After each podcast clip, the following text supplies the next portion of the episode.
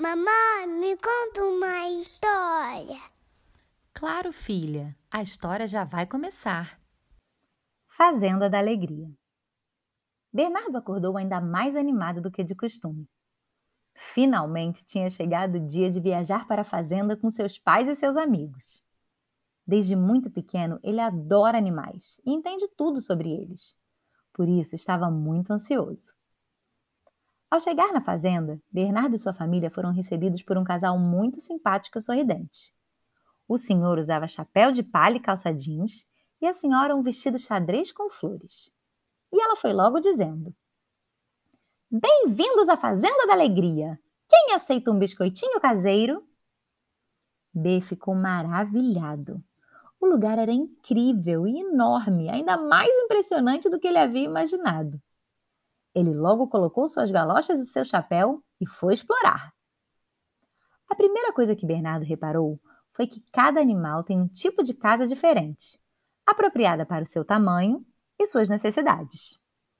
Nas cocheiras, ele fez carinho nos cavalos, com suas longas e bem cuidadas crinas, e aprendeu a selá-los e até a colocar ferraduras. No galinheiro, o barulho de todas as galinhas cacarejando ao mesmo tempo era super alto e engraçado. Lá ele aproveitou para pegar alguns ovos para o almoço. Muito animado, o menino entrou em um grande curral para fazer carinho nas ovelhas e carneiros, que corriam pelo pasto brincando uns com os outros. De lá ele resolveu pular nas poças de lama, perto de onde estavam os porcos e seus filhotes, os leitões, todos cor-de-rosa. Como é divertido brincar e se sujar. Após tomar um refrescante banho de mangueira, ele se sentou na beira de um lago. Enquanto o sol o secava, ele aproveitou para ficar vendo os peixinhos que nadavam por ali e até jogou alguns pedacinhos de pão para comerem. Mas a parte mais divertida do dia ainda estava por vir. Depois do almoço, Bernardo e sua amiga Isabela foram tirar leite das vacas. Os dois foram até o celeiro e, no meio de todo aquele feno, encontraram várias vaquinhas, todas pretas e brancas.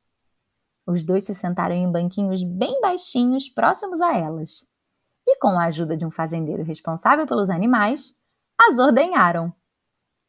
Olha, B, tem leite de verdade saindo! exclamou Isabela.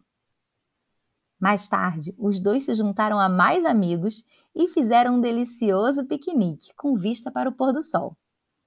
Eles comeram sanduíches, sucos e bolos feitos no grande forno a lenha da fazenda.